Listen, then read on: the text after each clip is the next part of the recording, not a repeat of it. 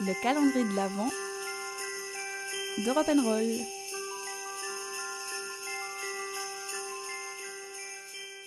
Bonjour à tous et joyeux 12 décembre. Aujourd'hui, nous allons parler de l'un des plats phares de l'hiver qui permet de se réchauffer et de passer une bonne soirée en famille ou entre amis après une journée de ski à la montagne ou une longue journée de travail. Je parle bien entendu, vous l'aurez compris, de la raclette.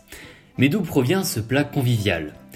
Cette recette a été inventée par des bergers suisses au XIXe siècle dans le canton du Valais. À l'origine, l'appellation n'était pas celle de raclette, mais de fromage rôti.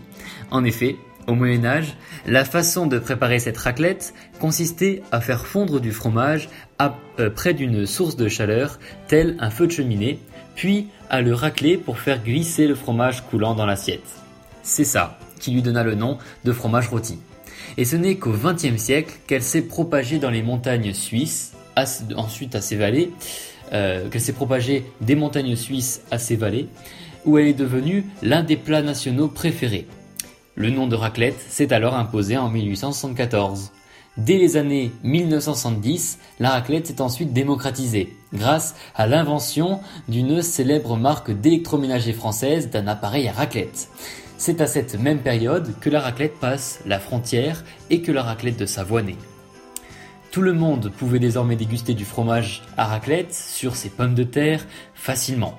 Dorénavant, plus besoin de racler à la main sa demi-meule de fromage au fur et à mesure de la fonte. La convivialité est au rendez-vous, on le voit encore aujourd'hui, grâce aux tranches de raclette que chacun peut faire fondre à sa guise dans son poêlot individuel.